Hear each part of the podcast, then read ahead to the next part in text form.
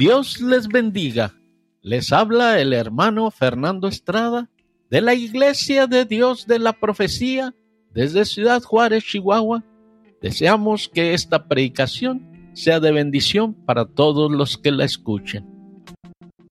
El tema de hoy es la salvación. La salvación es un plan divino creado por Dios para rescatar al hombre de una condenación y muerte eterna. Por cuanto el hombre pecó, éste no puede entrar ni participar del reino de Dios.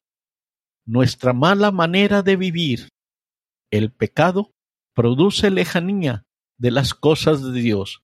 La misma palabra dice en el libro de Gálatas, los deseos de la carne son contra el espíritu, y la carne se quedará en la tierra, pero el espíritu es el que va a vivir delante de Dios. Así que busquemos sanar y salvar nuestro espíritu. Ahora hablemos sobre el plan de Dios para la salvación. Primera de Juan 5, 11 y 12. Y el testimonio es este, que Dios nos ha dado vida eterna y su vida está en su Hijo. Aquel que tiene al Hijo tiene la vida. Aquel que no tiene al Hijo de Dios no tiene la vida. A pesar de que la primera de Juan 5, 11 y 12 nos dice, y este es el testimonio, que Dios nos ha dado vida eterna, y esta vida está en su Hijo. El que tiene al Hijo tiene la vida. El que no tiene al Hijo de Dios no tiene la vida. Está escrito para darle a los cristianos convicción de su salvación basado en el testimonio de la palabra de Dios. Este pasaje también destaca el punto clave en la salvación. El versículo 11 es la declaración del hombre a Dios y el versículo 12 es el asunto importante. Este pasaje enseña, Dios nos ha dado vida eterna y esta vida está en su Hijo Jesucristo. La manera de poseer la vida eterna es poseer al Hijo de Dios. Dos asuntos importantes deben ser preguntados y respondidos. ¿Por qué es necesario poseer al Hijo de Dios para tener vida eterna? ¿Cómo puede una persona poseer o tener al Hijo de Dios? El problema de la separación del hombre de Dios. De acuerdo con Romanos 5.8, nos dice, Mas Dios encarece su caridad para con nosotros, porque siendo aún pecadores, Cristo murió por nosotros. Dios demostró su amor por nosotros a través de la muerte de su Hijo. ¿Por qué Cristo tuvo que morir por nosotros? Porque la Escritura declara a todos los hombres como pecadores. Todos somos pecadores. Pecar quiere decir errar en el blanco. La Biblia declara que todos hemos pecado y no podemos alcanzar la gloria de Dios. En otras palabras, nuestro pecado nos separa de Dios quien es perfecta santidad, rectitud y justicia, y Dios debe, por lo tanto, juzgar al hombre pecador. Pero Dios demostró su amor hacia nosotros, en que siendo aún pecadores, Cristo murió por nosotros. Romanos 3:23 nos dice, por cuanto todos pecaron y están destituidos de la gloria de Dios, Habacuc 1.13 nos dice, Muy limpio eres de ojos para ver el mal, ni puedes ver el agravio. ¿Por qué ves los menospreciadores y callas cuando destruye el impío el más justo que él? Isaías 59.2 nos dice, Mas vuestras iniquidades han hecho divisiones entre vosotros, y vuestro Dios y vuestros pecados han hecho ocultar su rostro de vosotros para no oír. El problema de la inutilidad de las obras del hombre son La escritura también enseña que ninguna cantidad de bondad humana, esfuerzo humano, moralidad humana o actitud religiosa puede ganarse la aceptación de Dios o llevar a alguien al cielo. El hombre moral, el hombre religioso y el hombre inmoral y el no religioso están todos en el mismo bote.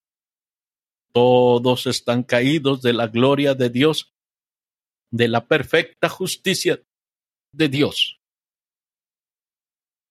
Después de discutir sobre el hombre inmoral, el hombre moral y el hombre religioso, en Romanos 1.8 nos dice, porque manifiesta era la ira de Dios del cielo contra toda impiedad e injusticia de los hombres, que detienen la verdad con injusticia. Romanos 3.8.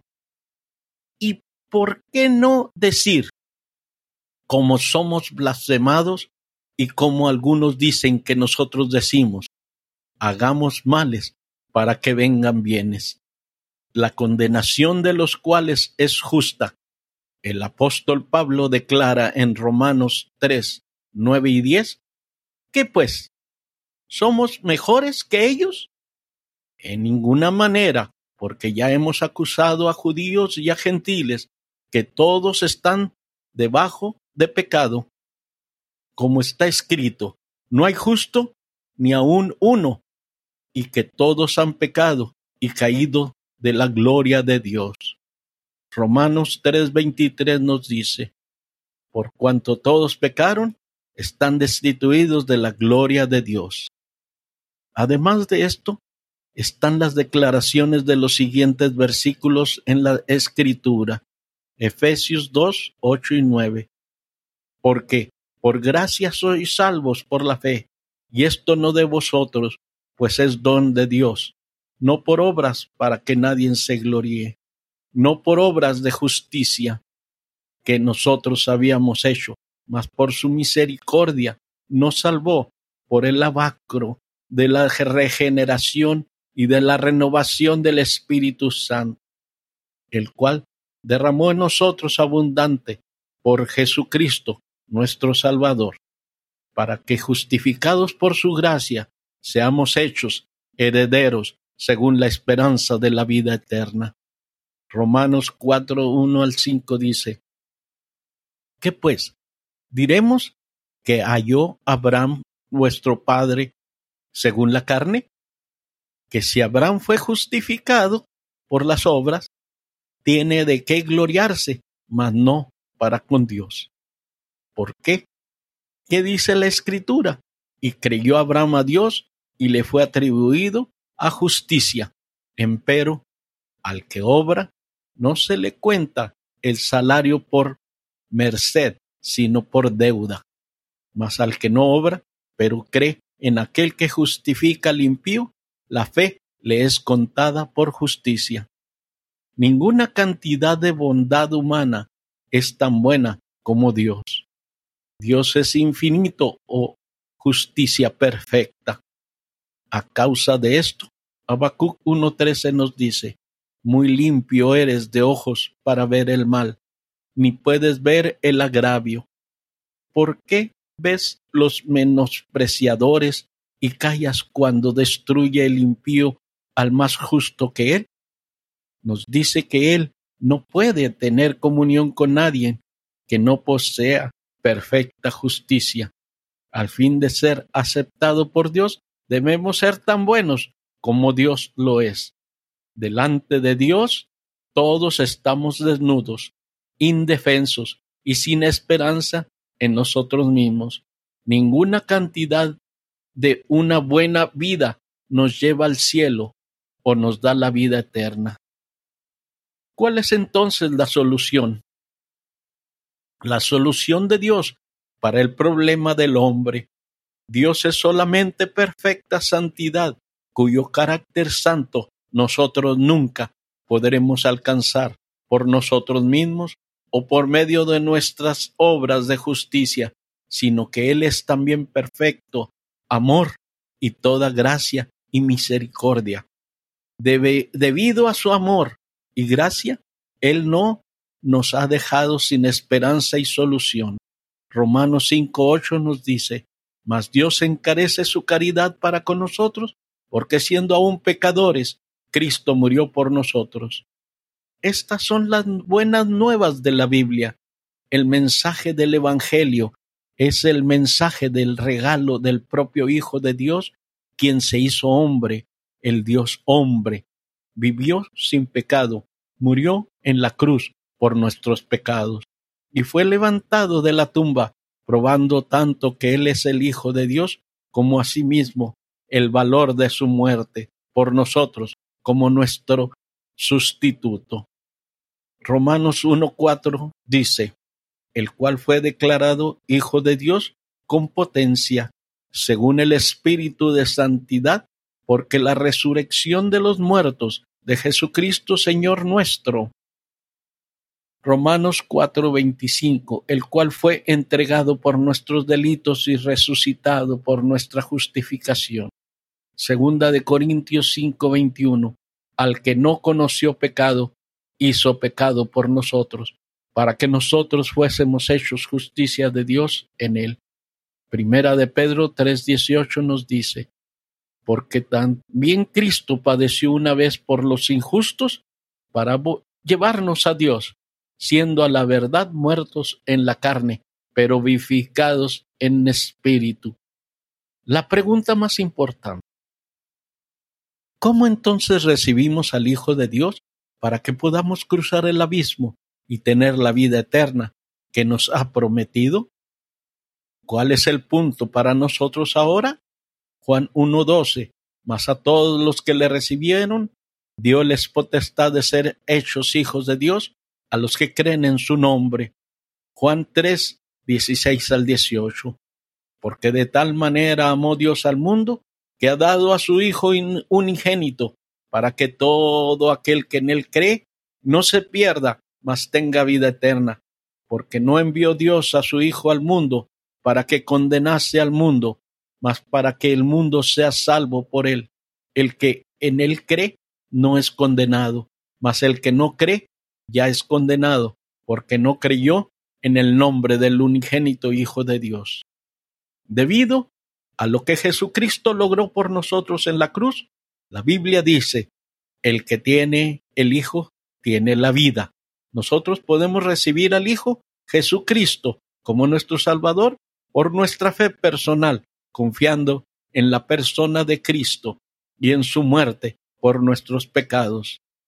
Esto significa que todos debíamos venir a Dios del mismo modo, como pecadores que reconocen su pecaminosidad, que repudian cualquier forma de obras humanas para la salvación y confían totalmente en Cristo, únicamente por fe, de una manera total, para nuestra salvación.